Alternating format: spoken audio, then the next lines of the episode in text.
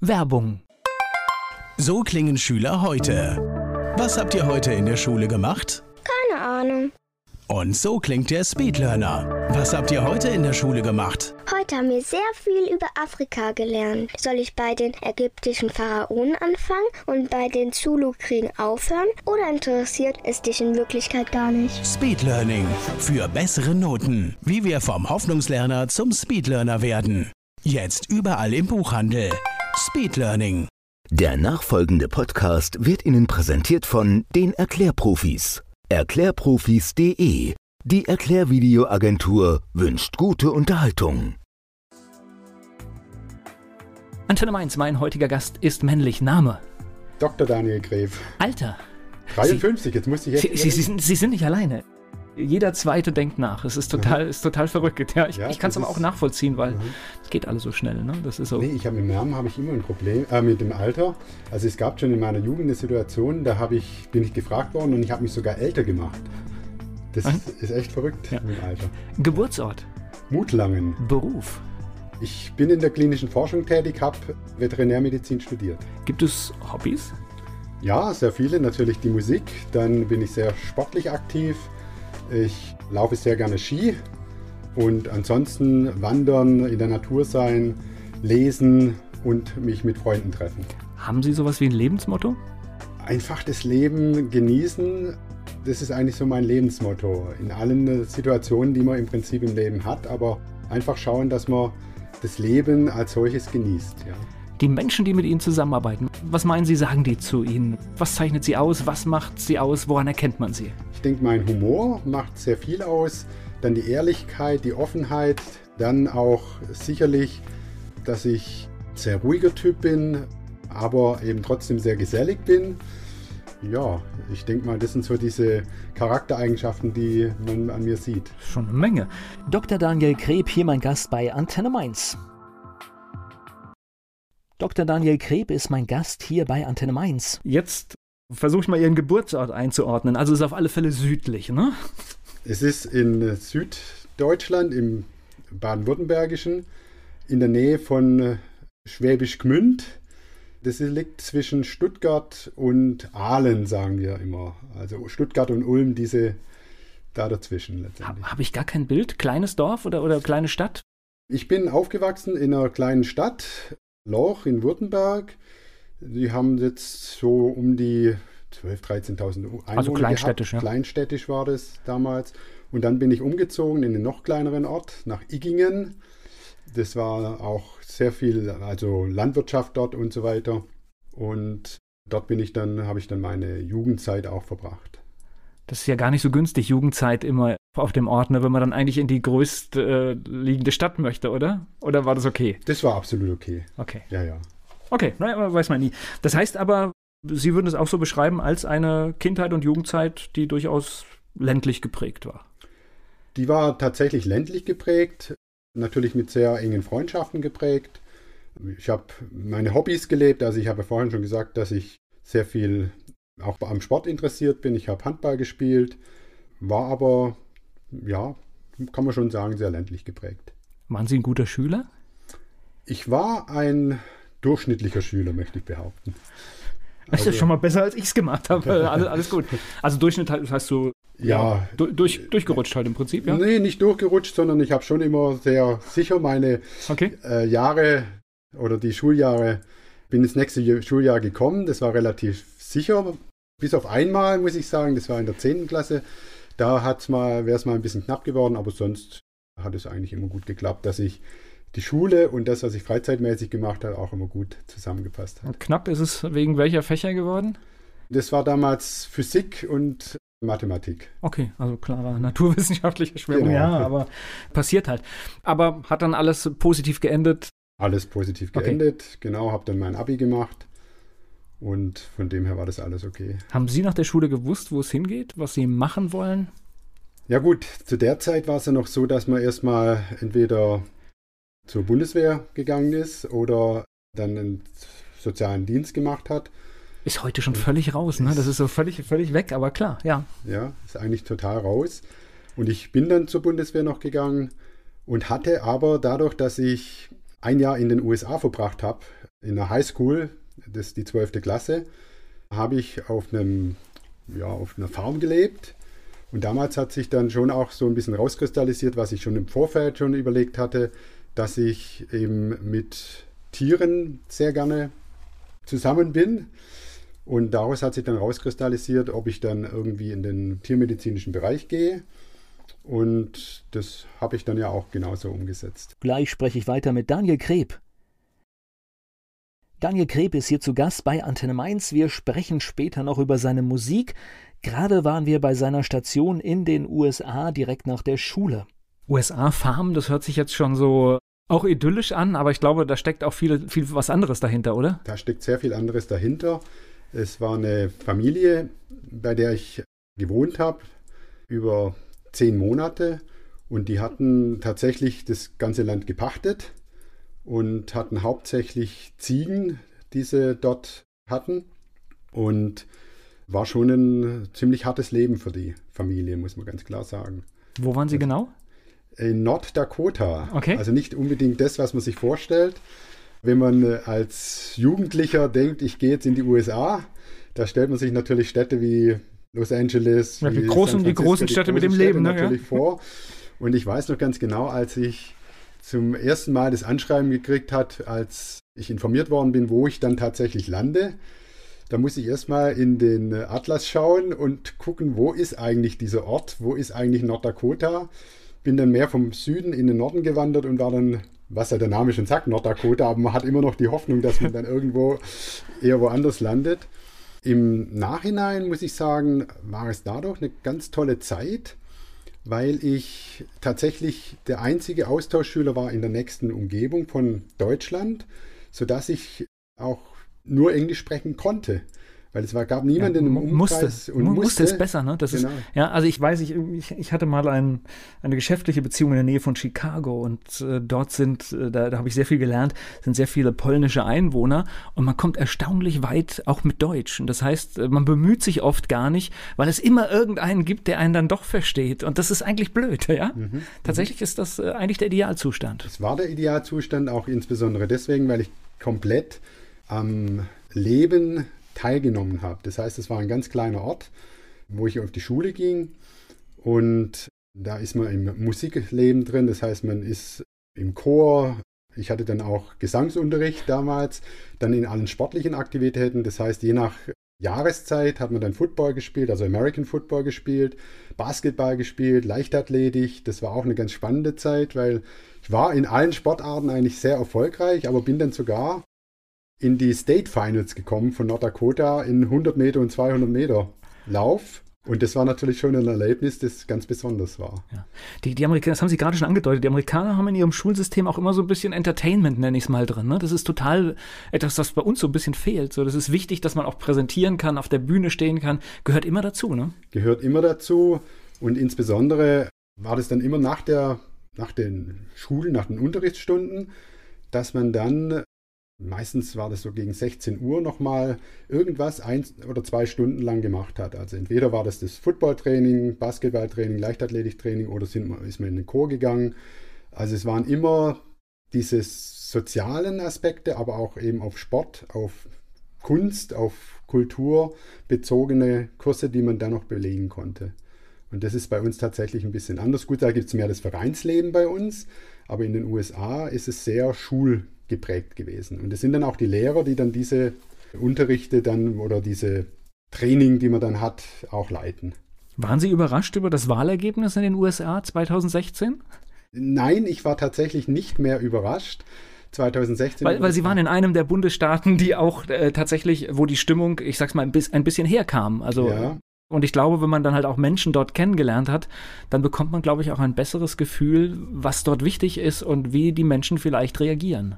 Ja, also ich war nicht überrascht, aber das lag ein, nicht jetzt speziell daran, dass ich diese amerikanische Denkweise auch kennengelernt habe über so eine lange Zeit, sondern ich bin bis 2016 mein Arbeitgeber ja, hatte den Hauptsitz in den USA und ich hatte von meiner Position her sehr viele Geschäftsreisen in die USA und konnte da letztendlich auch so ein bisschen mitverfolgen, wie sich die Verhaltensweisen und die Denkweisen geändert haben über die Jahre vor 2016. Mhm. Und da hat man schon auch festgestellt, dass dieser Patriotismus sehr stark zugenommen hatte.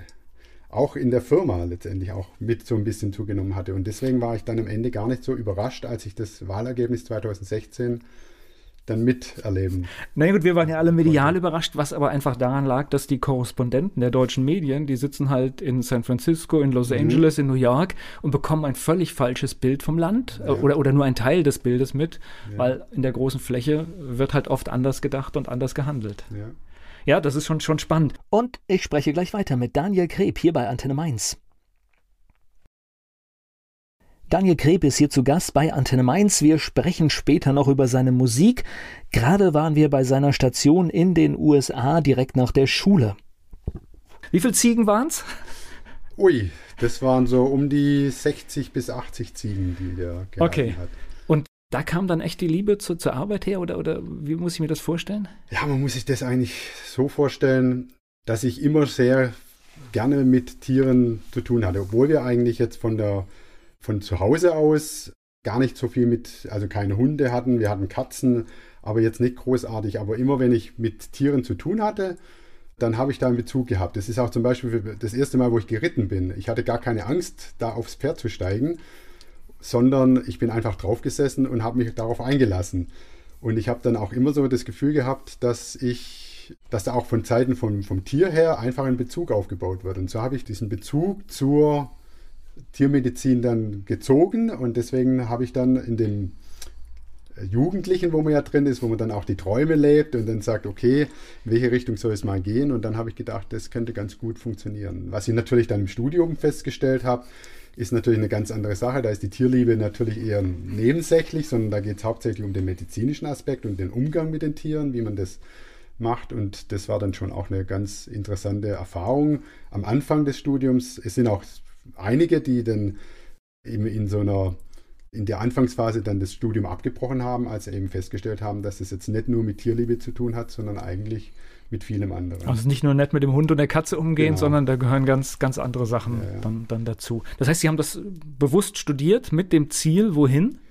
Ich habe es bewusst studiert mit dem Ziel, dass ich einmal eine eigene Praxis haben werde am äh, Anfang war das tatsächlich so, dass ich noch nicht so hundertprozentig sicher war, ob es eine Kleintierpraxis sein soll, ob es eine Pferdepraxis sein soll, in welchem Bereich ich dann gehen möchte. Also die Pferde sind immer geblieben, oder was? Die sind dann immer tatsächlich okay. geblieben irgendwo.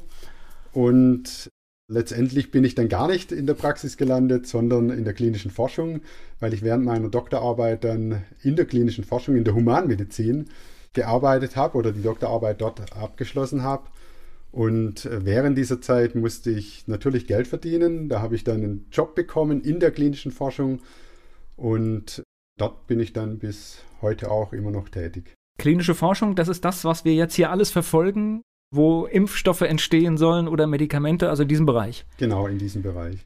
Was Spezielles oder? Ich bin momentan im Auftragsforschungsinstitut. Das heißt also, wenn Pharmaunternehmen klinische Studien durchführen wollen, dann sind wir die Experten dafür. Das heißt, wir werden dann beauftragt, die, mit den Prüfzentren, mit den Prüfärzten, mit den Ärzten, die an der Studie teilnehmen, dann diese Studien gemeinsam durchzuführen. Das heißt, sie haben den Kontakt zu den Patienten und wir kontrollieren dann, dass alles nach Protokoll etc. korrekt abläuft. Und nicht ein Impfstoff, der getestet wird, obwohl er noch gar keine klinische Stufe durchgelassen hat, wie wir es jetzt gerade in Russland zum Beispiel genau, sehen. Also genau. da schütteln Sie mit dem Kopf, ne? Ja gut, ich habe das jetzt mit Russland nicht so ganz genau verfolgt, aber es ist schon erstaunlich, wie schnell das gegangen ist. Ja. Und wenn man dann sieht, ich meine, jetzt sind ja viele Pharmaunternehmen oder auch Biotechnologieunternehmen, wir wissen ja BioNTech zum Beispiel oder BioNTech. Genau, ja, Mainz ganz großes Thema. Ganz genau. großes Thema und die sind ja recht schnell momentan, was die Schritte, die einzelnen Schritte, die normalerweise über Jahre sich ziehen, wie das jetzt letztendlich durch diese Covid-19-Situation dann Tempo schnell gewinnt, abläuft. Auch von Behördenseite her ist ja alles in dem sogenannten Fast Track. Das heißt, es wird bevorzugt behandelt und dadurch läuft sehr vieles sehr schnell momentan. Das heißt, Sie sind durch den Studentenjob dann einfach äh, dorthin gekommen, wo Sie heute sind, ja? Wo ich heute bin, genau. Okay. Das ist äh, schon, schon spannend, wie das Leben manchmal so. Äh, bereuen Sie das manchmal, dass es vielleicht doch die kleine Praxis hätte sein können? Ich habe das tatsächlich immer wieder mal überlegt, ob ich da jetzt was verpasse, was vermisse. Im Großen und Ganzen muss ich sagen, ich habe so eine tolle Zeit jetzt bisher gehabt und ich hoffe auch, ich werde es in der Zukunft haben. In meinem Hauptberuf muss ich ja sagen, dass ich da nie jetzt irgendwie vermisst habe, dass ich jetzt nicht in die Praxis letztendlich gegangen bin. Ja, wobei ist ja auch dramatisch. Also man kann natürlich Menschen helfen, aber natürlich auch in vielen Bereichen äh, bekommt man dann auch ja lauter, lauter kleine Schicksale mit. Ne? Ja. Da gehört halt alles dazu.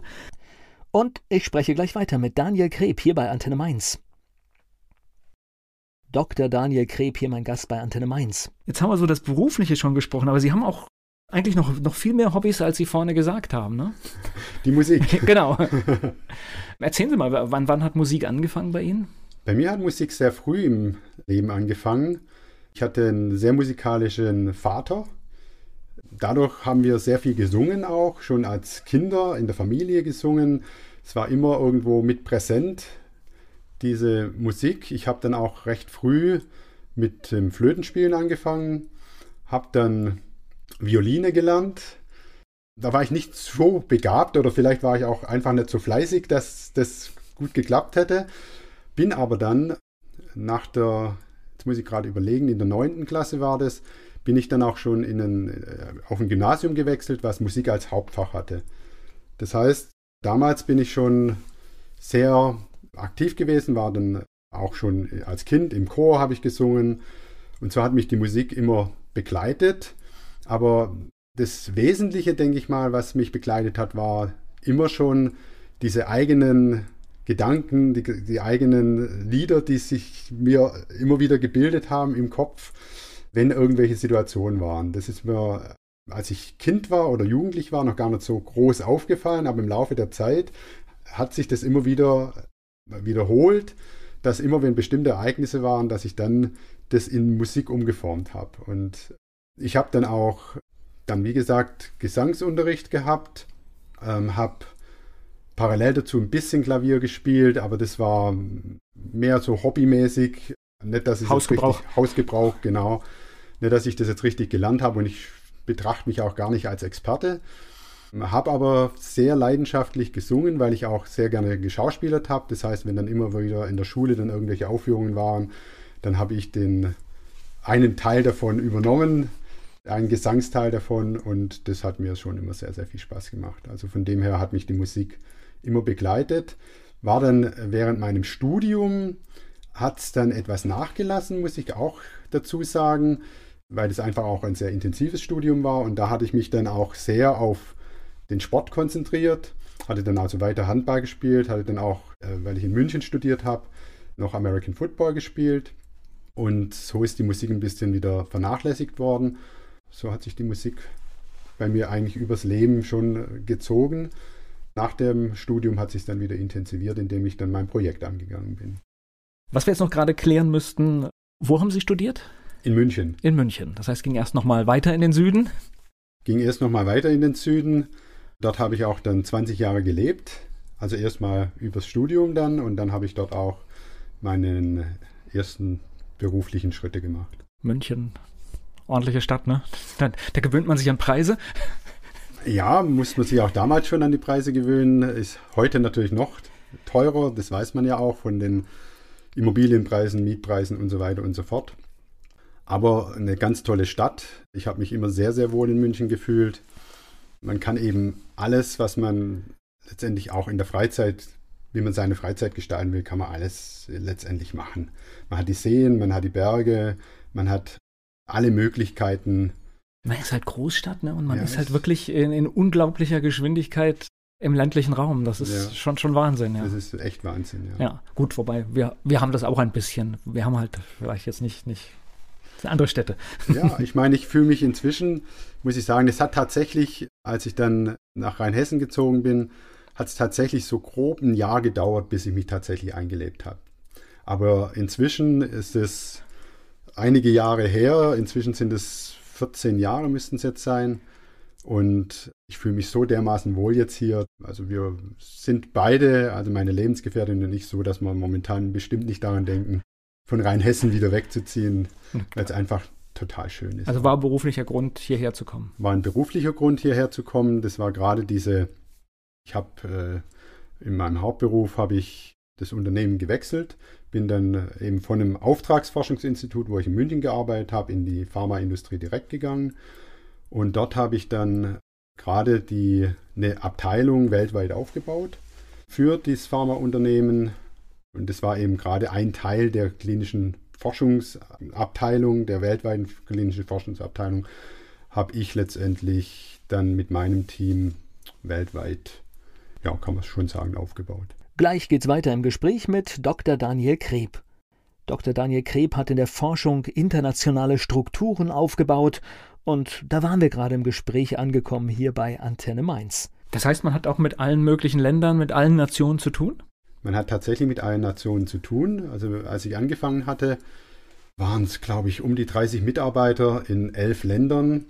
Und dann nach neuneinhalb Jahren waren wir bei ungefähr ja, um die 900, über 900 Mitarbeitern in 63 Ländern. Und ich habe da sehr, sehr viele Geschäftsreisen natürlich gehabt, weil wir mussten dann in den Ländern natürlich auch schauen, dass die Dinge so aufgebaut werden, wie wir uns das wünschen, dass die Dinge so laufen, wie wir uns das wünschen. Man musste dann auch das Personal teilweise dort einstellen und dort dann vor Ort sein. Also ich habe äh, alle Regionen der Erde habe ich über den Beruf dann tatsächlich kennengelernt und viele Großstädte habe ich da kennengelernt. Ja, das ist echt und vor allem, man lernt ja auch was über, über Menschen. Also das heißt, was weiß ich, wir, wir Deutsche haben halt dieses, äh, dieses Pünktlichkeits, das heißt, wenn man 12 Uhr sagt, dann trifft man sich auch wirklich um 12 Uhr oder zumindest mal dicht an dieser Uhrzeit. Es gibt Länder, da läuft das anders, ne? Die Kulturen, das ist schon eine ganz spannende Geschichte, vor allem auch die Kultur, die man im Berufsleben erlebt und dann, wenn man sie, dieselben Leute dann im Privaten erlebt. Das ist schon sehr spannend und man muss auch darauf achten. Ich meine, das Extrembeispiel, wo ich sehr häufig war, war dann Tokio. Ich habe sehr viel Zeit in Tokio verbracht, weil wir dort eben auch aufgebaut haben. Und dort habe ich tatsächlich den Knicke mal herangezogen, bevor ich dort dann überhaupt das erste Mal hingefahren bin und einfach mal geschaut, was sind dort die Verhaltensweise, was muss ich beachten, was sind die Höflichkeitsformeln und so weiter und so fort. Und wenn man dann denen gegenüber schon zeigt, wenn die realisieren, dass sich jemand damit da Gedanken gemacht hat, hat man viel gewonnen. Ne? Hat man sehr, sehr viel gewonnen, weil das natürlich eine Respektssituation ist. Die sagen, der hat Respekt vor mir gezollt. Ich merke, er bemüht sich sehr, unsere Denkweise, unsere Höflichkeitsformeln zu berücksichtigen und da hat man unglaublich viel gewonnen. Also wenn man da dort natürlich hinkommt und so, wie man jetzt eigentlich sich vielleicht normalerweise verhalten würde, den direkten Kontakt gleich und Hallo. Und äh, am Anfang sollte man ja eher ein bisschen Distanz wahren, dann kommt man da natürlich nicht weit. Also das heißt, mit diese, diese, die Deutschen haben ja diese Direktheit, das heißt, wir kommen hin, wir fangen an mit dem Termin und das gibt, das gibt es in vielen Ländern gar nicht. Da wird lange drum rumgeredet, bis man eigentlich an die Sache kommt. Und was ich auch besonders spannend fand, dass es Länder gibt, in denen darf man nicht wirklich kritisieren, sondern man muss viel um den heißen Brei drum rumreden. Ja. Ansonsten hat man wirklich ganz schlechte Karten. So, das ist tatsächlich so. Also ich kann mich an eine Situation erinnern, als eine Kollegin, als wir im, im Besprechungsraum waren, eine große Gruppe an japanischen Kolleginnen und Kollegen. Und dann waren wir dort gesessen und sie hat gleich losgelegt und hat ihre Forderungen gestellt. Und in dem Moment war absolutes Stille. Ja. Keiner hat mir irgendwie was gesagt. Man hat gemerkt, jetzt ist eine angespannte Situation. Und die Kollegin, die diese Punkte angebracht hatte, die war auch während des Ganzen, während der gesamten Besprechung ist die nicht mehr akzeptiert worden als ein Teil des Ganzen. Die haben natürlich hohlpflicht zugehört, sind aber nie auf ihre Themen eingegangen. Okay. Das fand ich schon eine ganz interessante, ganz interessante Verhaltensweise, was die da an den Tag gelegt haben. Dass einfach so diese Forderung, die sie gestellt hat, dann gleich so eine Defensivhaltung hat. Also das heißt, man muss sich für einige Länder richtig vorbereiten, man wenn, man, wenn man dort hinkommt, ja. Ja, man muss sich echt vorbereiten. Und Mentalität ist natürlich eine, eine ganz andere. Ja. Ganz andere. Ja. Japan stelle ich mir hoch, hoch interessant vor, ne? Es ist hochinteressant, weil dort sieht man so viele Dinge, die man eigentlich von daheim aus nicht kennt. Das ist schon die ganzen Farben, die, was die an Kleider anhaben, wie sie äh, sich verhalten, bestimmte Verhaltensweisen, dann auch natürlich der Höflichkeitsdiener, den sie immer als Respekt dem Gegenüber dann erbringen. Das sind alles Dinge, die wir so nicht kennen und über die man sich natürlich im ersten Moment erstmal wundert. Wie ist das im Umfeld, wenn man in Tokio unterwegs ist? Weil wir können ja die Schriftzeichen gar nicht erkennen. Ist das ein Problem? War für mich jetzt nie ein Problem. Okay. Ja, also man kommt ganz gut zurecht und gerade in Tokio kommt man auch mit Englisch einigermaßen durch, muss man sagen. Ja, klappt ja mhm. in ganz vielen Regionen, ja. dass man ist auch eine Höflichkeit, wenn man das, wenn man das ja, alles gut und, beherrscht. Und alles hat Bilder, also wenn man dann irgendwo mal essen geht, da wird viel mit Bildern gemacht, das heißt, da weiß man dann schon auch, was man zum Essen bekommt. Und gleich geht's weiter im Gespräch mit Daniel Kreb. Dr. Daniel Kreb ist mein Gast hier bei Antenne Mainz. So, lassen Sie uns nochmal auf die Musik. Das heißt, äh, haben wir schon erfahren, was Sie alles an Musik gemacht haben, aber die Musik ist ja irgendwie jetzt wiedergekommen in Ihr Leben.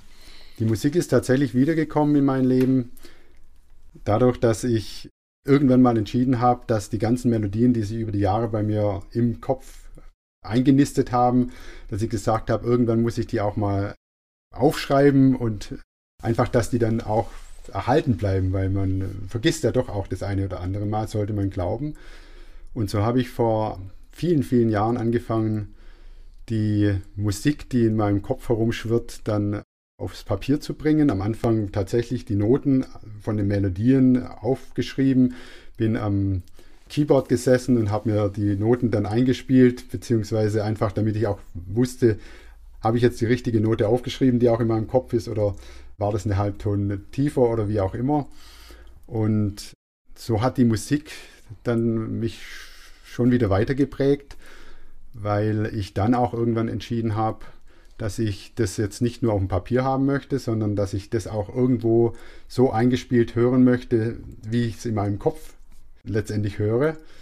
Und dann habe ich angefangen, mich in virtuelle Musikinstrumente, mit mich, mich mit virtuellen Musikinstrumenten zu beschäftigen und habe dann zu Hause so ein kleines Studio mir gemacht, wo ich dann alle Songs, alle Töne letztendlich selber eingespielt habe, auch für alle Instrumente.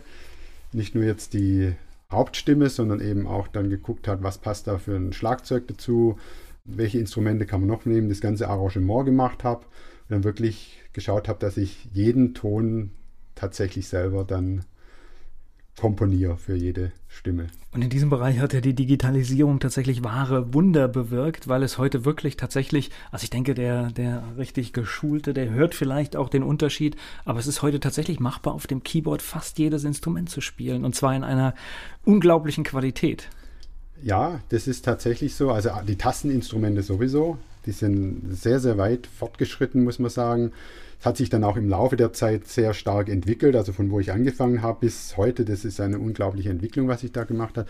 Aber man vermisst natürlich gerade bei den, wenn man jetzt über Gitarre spricht, das kann man auch mit Tasteninstrumenten einfach nicht nachspielen, sondern da braucht man dann wirklich eine richtige Gitarre, echt eingespielt und dann merkt man auch, da ist dann schon mehr Emotion dahinter, da werden ein paar Noten noch reingenommen, die man jetzt auf dem Klavier oder auf dem Tasteninstrument gar nicht so unbedingt reinspielen möchte. Aber was halt sehr beeindruckend ist, ist auch alles, was man mit dem Synthesizer machen kann. Die ganzen Klänge, die letztendlich kreiert werden von sehr kreativen Menschen. Das hat sich schon sehr entwickelt, diese virtuelle Instrumentenwelt. Muss Wie muss ich mir das vorstellen? Sie saßen dann bei sich zu Hause vor Ihrem Keyboard und haben gemacht und getestet und aufgenommen und immer wieder probiert?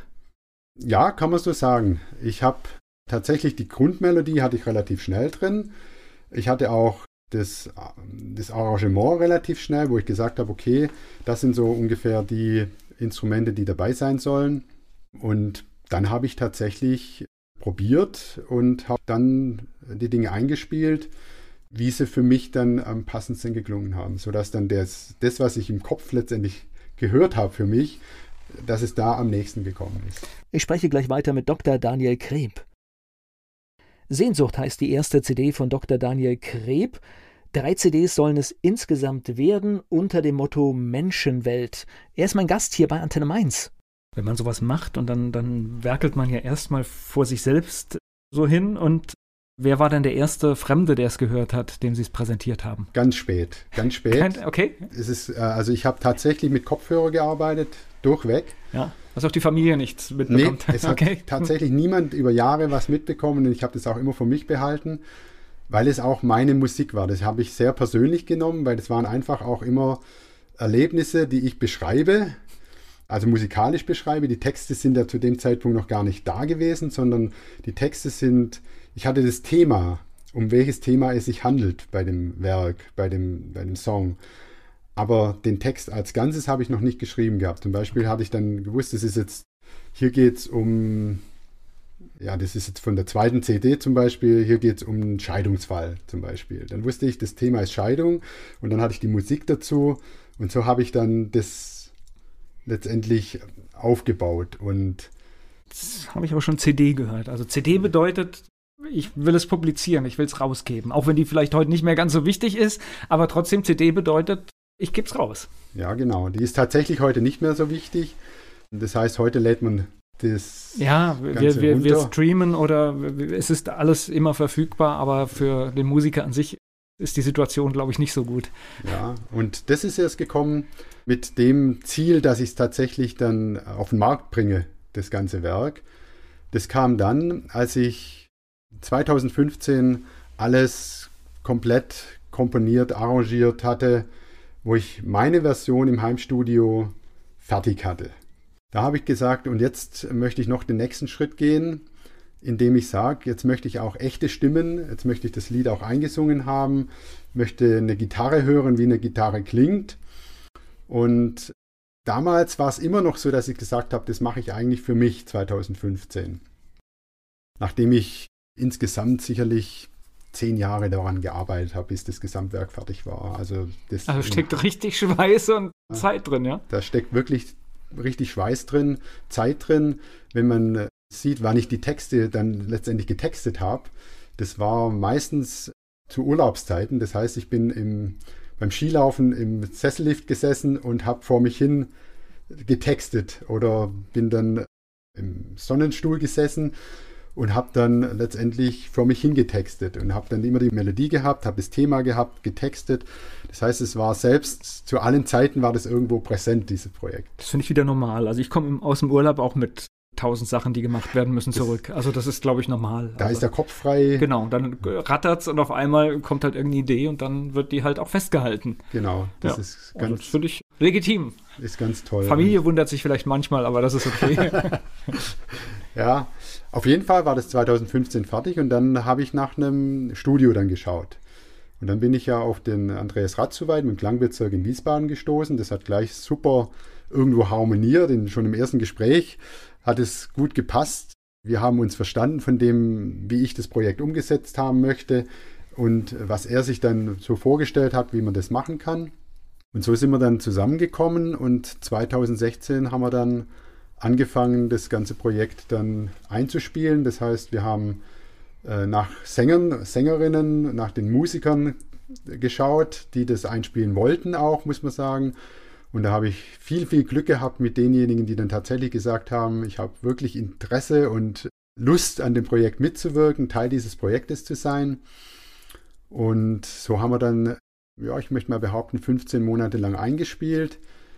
Und während dieser Zeit haben die Künstler, die Musiker, Sänger, Sängerinnen, die haben dann immer zu mir gesagt, du musst es auf den Markt bringen. Das kannst du nicht einfach jetzt so. Also, zu dieser Stelle, Sie waren dann schon im Studio. Aha.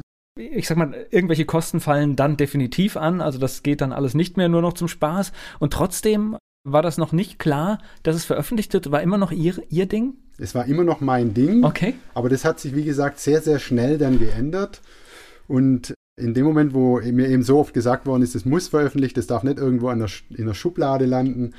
Und dann habe ich mich entschieden. Und das war dann der Moment, wo ich gesagt habe, ja, wenn ich es dann aber mache, dann mache ich es natürlich nebenberuflich, weil ich möchte dann das tatsächlich so weit bringen, dass ich diese Musik jetzt zu meinem, ja, so weit bringe, dass ich vielleicht sogar mal den Schritt wagen kann, nur noch von der Musik dann zu leben. Okay und dass das Projekt dann wirklich ein großes Projekt wird. Das heißt, dass man zum einen das komplette Musikwerk veröffentlicht und zum zweiten dann, weil es schon auch Charakteren hat, dass man es auch auf die Bühne bringen kann, weil es auch mit vielen verschiedenen Charakteren eben, weil viele verschiedene Charakteren mitspielen, dass ich gesagt habe, das ist eigentlich ein Bühnenstück und das wäre noch dann der Höhepunkt von dem Ganzen. Das heißt, erstmal das Werk als solches veröffentlichen auf zum, die, die Lieder davon und dann eben noch das Bühnenwerk. Jetzt gibt es eine CD, die haben Sie mir auch mitgebracht. Das heißt, das ist aber nicht alles, ne?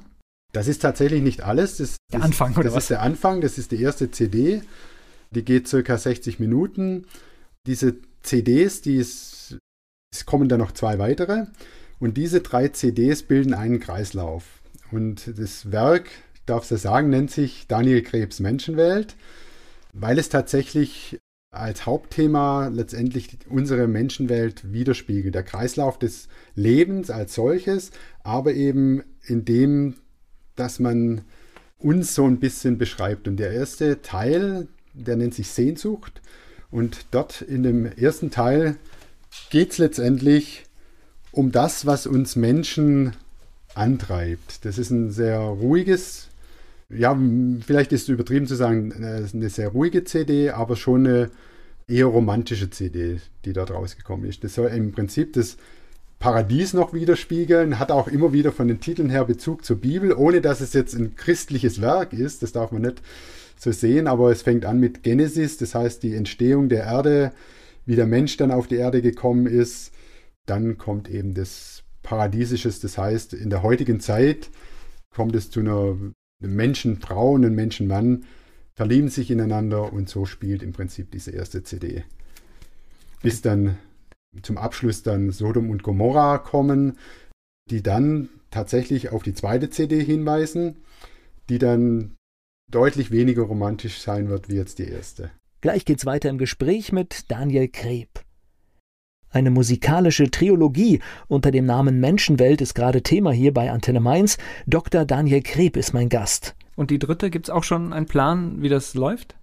Die dritte, die ist auch schon komplett fertig produziert. Also das gesamte Werk ist komplett fertig produziert. Und wie wir jetzt oder wie ich jetzt das rausbringe, in welchen Zeitabständen, das muss ich jetzt noch sehen. Ich hatte gedacht, dass ich die zweite vielleicht noch bis Ende des Jahres rausbringen werde. Wahrscheinlich aber werde ich es jetzt doch ins Frühjahr 2021 rausschieben.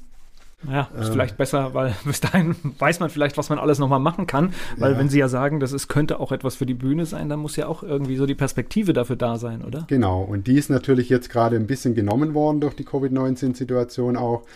Ich hatte ja mit einigen gesprochen gehabt und wir haben das auch mal dann überlegt, ob man erst auf die Bühne geht und dann die Musik rausbringt.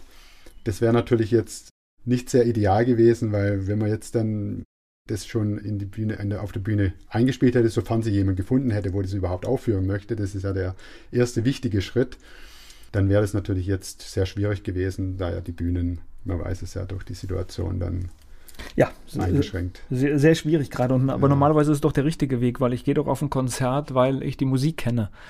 Und das ist immer irgendwie ein schöneres Gefühl, wenn man Sachen kennt und dann hört man es vielleicht in einer bisschen anderen Version in der, in ja. der Darstellung auf der Bühne, fühle ich mich immer gut zu Hause, wenn ich, wenn ich die Sachen kenne. Und so war es bei mir auch. So kenne ich es auch. Also ich liebe auch Musical. Es hat ja so ein bisschen den Touch von einem Musical, das gesamte Werk. Ich liebe auch Musical und da war es tatsächlich so, wenn ich in ein Musical gehe, wo ich die noch keinen Bezug groß dazu habe, wo ich mir mal den Inhalt angesehen habe, um was geht es, dann ist das Erlebnis nicht ganz so toll, muss ich ganz ehrlich gestehen, wie wenn ich schon das eine oder andere aus dem Musical gehört habe, das eine oder andere Lied und dann dorthin gehe und dann das richtig auch miterlebe und Teil des Ganzen bin. Also ich gehe jetzt nur von klassisches Konzert, wenn, also ich bin nicht derjenige, der sich eine neue Band angucken kann, weil das das kriege ich mit einmal nicht hin. Das heißt, da entdeckt man vielleicht einen schönen Song, aber ja. vielleicht zehn schöne Songs gehen einfach, weil sie nicht ins Ohr gehen an dem Abend, gehen an einem vorbei. Also so geht's mir. Ja, kann ich also ich habe das lieber vorher einmal gehört und dann sage ich, oh, auf das muss ich warten, auf das und das. Und dann bin ich meistens auch voll dabei, ja. Ja, so geht es mir auch.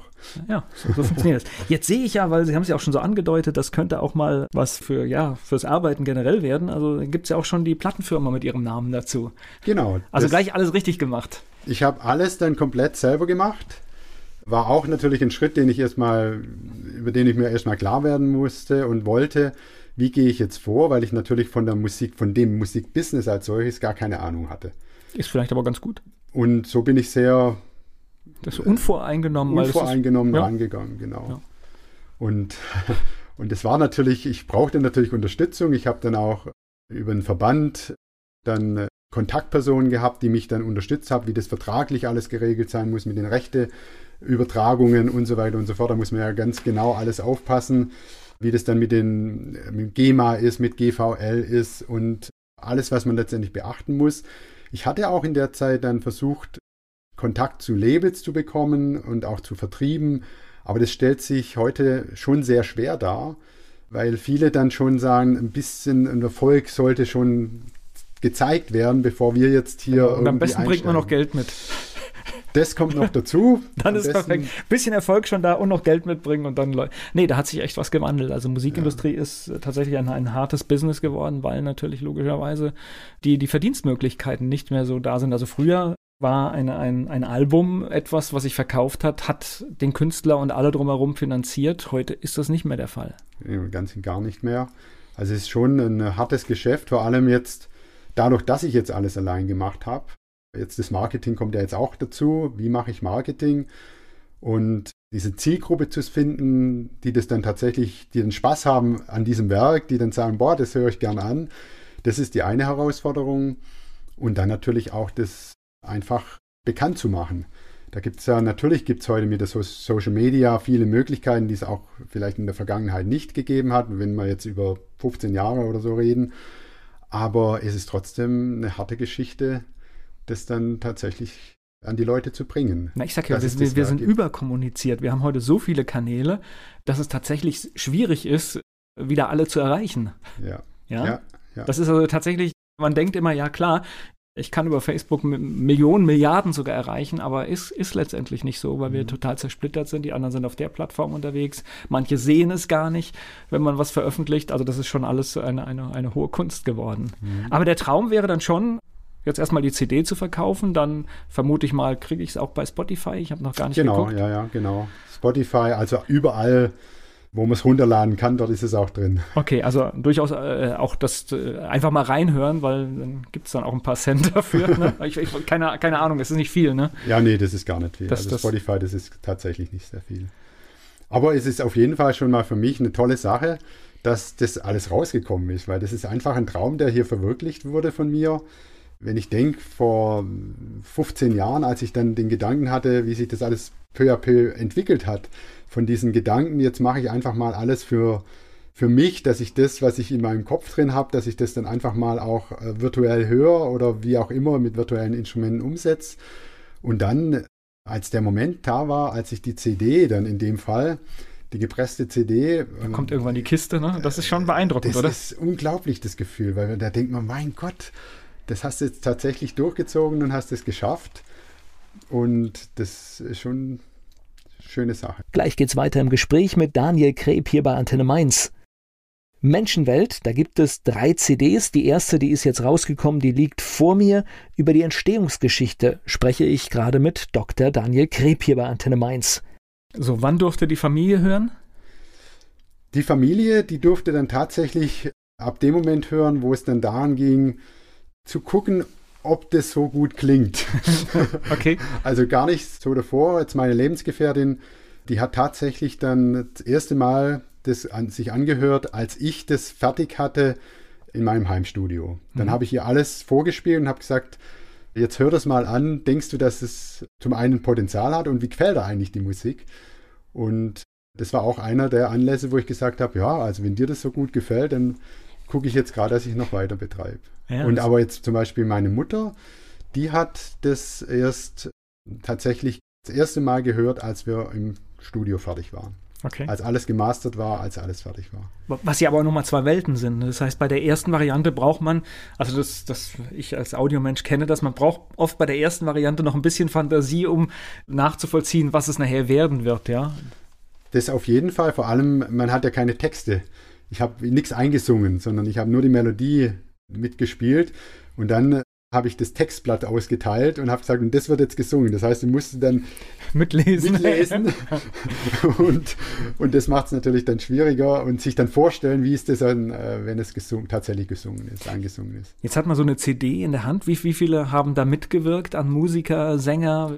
Ja, also es haben fünf Musiker mitgewirkt und es haben insgesamt dann fast zehn Sänger mitgewirkt. Dann hat man auch noch Leute, die den Chor eingesungen haben. Also da haben wir ja nur eine kleine Gruppe gebildet, die dann den Chor eingesungen haben, Kinderchor. Also insgesamt muss man sagen, vom musikalischen her waren das bestimmt 20, äh, 25 Leute. Also durchaus schon eine größere Produktion, das ist schon ne? Eine größere Produktion. Ja. Und dann muss man natürlich noch sehen, kommt noch derjenige dazu, der das Coverbild gestaltet hat oder für alle ja. drei CDs dann, der Tom Krieger aus Hamburg, der das meines Erachtens sehr, sehr toll gestaltet hat. Also äh, genau das umgesetzt hat, so wie ich es wollte und wirklich in einer tollen Art und Weise, dass man schon sieht letztendlich, wenn man die CD in der Hand hält und es auf das Coverbild schaut, was einen letztendlich erwartet. Ja, es ist, es ist sehr, sehr ansprechend und mich erinnert es eigentlich so, als, als man früher noch die großen Langspiel, das war ja auch alles immer kleine Kunstwerke und, mhm. und viel, viel Energie und viel, viel Detail drin und das würde ich sagen, kommt hier auch rüber, was heute ja zum Teil auch schon fehlt, weil man einfach weiß, man veröffentlicht einfach nur digital und es ist nicht mehr ganz so wichtig, weil es eh nur so ein kleines Vorschaubild gibt. Ja, das ist auch wirklich so. Auch wenn, wenn man jetzt bei der CD sieht, ich habe immer ein Intro dabei, ich habe immer ein Outro dabei in den, bei den meisten Songs, das auch mal länger sein kann. Oder dann auch mal, wie jetzt bei der Sturm, einen längeren Instrumentalteil. Deswegen geht jetzt auch der Sturm über sieben Minuten. Und da muss man natürlich auch drauf achten, weil viele die wollen das gar nicht. Als ich meinem 19-jährigen Neffen das erste Mal vorgespielt habe, der hat erstmal gesagt, warum hast du hier vorne irgendwas angeredet? Das hätte doch eigentlich erst hier an dem nach einer Minute anfangen können. Dann wäre die Information die genau die gleiche. Warum habe ich jetzt da noch so ein Intro draufgesetzt?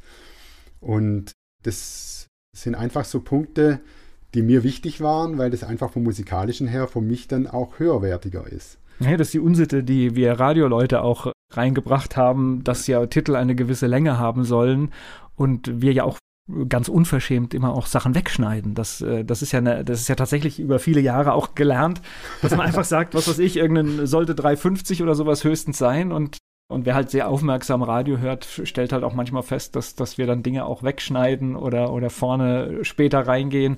Ja, das ist, sind halt solche, solche Sachen, ja. Also sieben Minuten Titel sind eher selten geworden, ja. Total selten und von dem her sind sie auch jetzt aus fünf der neuen Songs, die hier drauf sind, haben wir auch Radio-Edits dann gemacht. Dass die dann auch wirklich diese maximal dreieinhalb so, Minuten so haben. Schl so schlimm ist es, okay.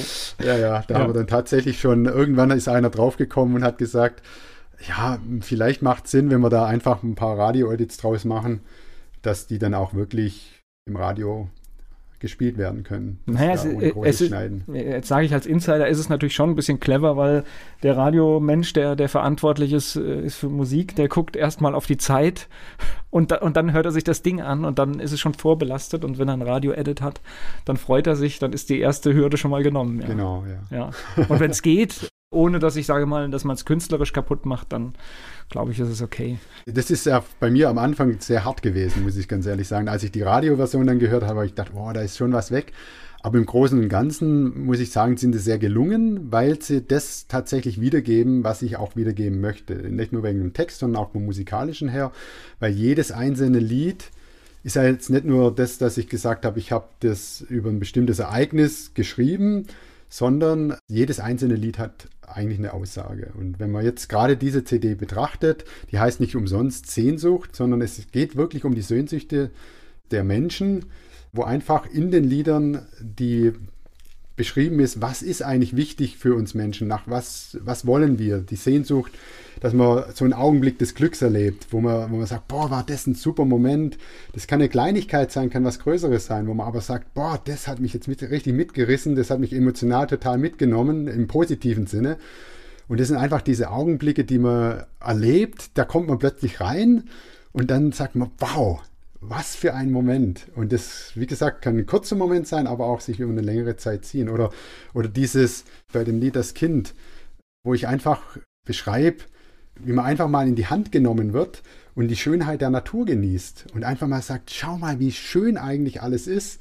Diese Sehnsucht, auch mal wieder das Kind sein zu dürfen, das man ja in sich immer drin hat irgendwo und nicht immer in dieser Erwachsenenwelt sein muss, wo man einfach mal sich treiben lassen kann, Kind sein kann und so weiter und so fort. Oder auch die Sehnsucht zu lieben, geliebt zu werden, das ist auch gerade mit drin.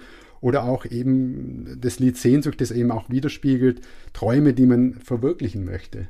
Gleich geht's weiter im Gespräch mit Dr. Daniel Kreb. Über die grundlegenden Dinge der Menschheit handelt die CD Menschenwelt.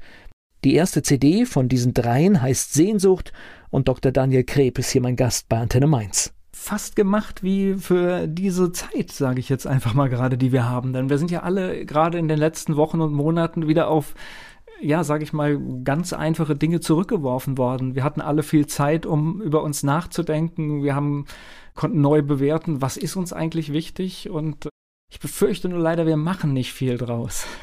Ja, es ist in der zweiten CD, muss ich sagen, kommt dann auch ein Abschnitt, was ist arm, was ist reich, was ist Glück, was Traurigkeit. Wann geht es uns wirklich schlecht, wann ist Leben ungerecht? Das sind alles so Fragen, die man sich vielleicht auch mal stellen muss, was äh, in unserem heutigen Leben, wo man dann sagt, okay, ich habe jetzt etwas nicht, was vielleicht jemand anderes hat, aber bin ich deswegen arm oder bin ich deswegen benachteiligt? Ist es tatsächlich so wichtig? Und das sind halt so Dinge, die heute tatsächlich wieder durch diese Situation Jetzt sind wir schon richtig, richtig philosophisch. Natürlich kann man das aus verschiedenen Perspektiven sehen. Ja, ich genau. denke, jeder in unserem Land ist erstmal reich, wenn wir uns mit der Welt vergleichen, aber wenn wir uns in unserem Land vergleichen, haben wir natürlich furchtbare Unterschiede. Aber, Sehr ähm, große, ja. ja. aber erstmal tatsächlich, wenn wir genau schauen, wie leben die meisten Menschen ohne fließend Wasser, ohne Krankenversicherung, ohne irgendwas zu essen täglich, dann sind wir ein sehr reiches Land. Ja, und das habe ich halt auch viel gesehen. Jetzt nicht nur durch meine beruflichen Reisen, sondern eben, weil ich auch privat sehr viel in Asien, in Afrika dann auch unterwegs war, muss ich ja sagen. Und da sieht man natürlich sehr, sehr viele Dinge, wo man dann die Relation eigentlich dann auch einem wieder bewusst wird. Ja, und trotzdem auch die glücklich, also die glücklichen Gesichter, in die man schaut. Und das ist einfach dieses, ich, ich habe zwar wenig, aber irgendwo war dann immer in vielen Fällen ein Strahlen im Gesicht und das ist schon beeindruckend. Ja, wir verkennen halt oft, also für mich ist das Beispiel, das hat mal eine Bekannte erzählt, die auch wochenlang unterwegs war und dann wieder nach Hause kam und sagte, wie, wie sie sich glücklich fühlt, dass sie fließend Wasser zu Hause hat. Also das ja. war für mich ein Bild, können wir uns gar nicht vorstellen, ist benutzen wir Tag für Tag, ist einfach da und machen uns eigentlich gar keine Gedanken, dass es eins der größten Geschenke ist. Ja, es ist tatsächlich so. Ja, und Darum geht es eben auch unter anderem in dem gesamten Werk, aber jetzt gerade in der ersten CD werden einfach diese Sehnsüchte beschrieben, die uns Menschen auch irgendwo ausmacht, weil jeder hat seine Träume, seine Vorstellungen und für den einen mag das was ganz anderes sein, wie jetzt für den anderen. So, was wäre denn Ihr Traum? Was passiert mit der Musik? Kommt sie auf die Bühne? Wie kommt Ach, sie auf die Bühne? das wäre für mich wahrlich der größte Traum, dass sie tatsächlich auf die Bühne kommen, dass das Stück tatsächlich in welcher Form auch immer dann gespielt wird. Und das wäre für mich ein Wahnsinnsmoment, muss ich ganz ehrlich sagen, ja. Das heißt, da Aber, sind Sie auch auf der Suche nach einem möglichen Partner oder, oder jemandem, der, der sich dem annimmt und äh Ja, ich hatte da vor ein paar Jahren, als, als ich noch unschlüssig war, ob ich es jetzt erst auf die Bühne bringen möchte oder erst, dass die CD oder die Musik dann auch tatsächlich rausgebracht wird, da hatte ich auch schon mal ein paar Bühnen kontaktiert, war auch ein bisschen Interesse da, aber als ich mich dann entschieden habe, habe ich dann den Kontakt wieder mehr oder weniger abgebrochen. Und das ist jetzt natürlich ein Schritt, den ich wahrscheinlich Anfang 2021 dann angehe, indem ich dann die Bühnen kontaktiere, vielleicht jetzt schon Ende des Jahres anfange, die Bühne zu kontaktieren, ob dann Interesse besteht. Wer noch da ist, das ist ja auch eine Frage. Also wir, wir ich glaube, wir werden ein paar Probleme haben in ja. dem Bereich, aber vielleicht umso eher kann vielleicht auch irgendwo ein Interesse sein, etwas Neues dann auch äh, mit anzufangen. Ja, genau. Also das ist genau diese Frage, die ich mir auch stelle.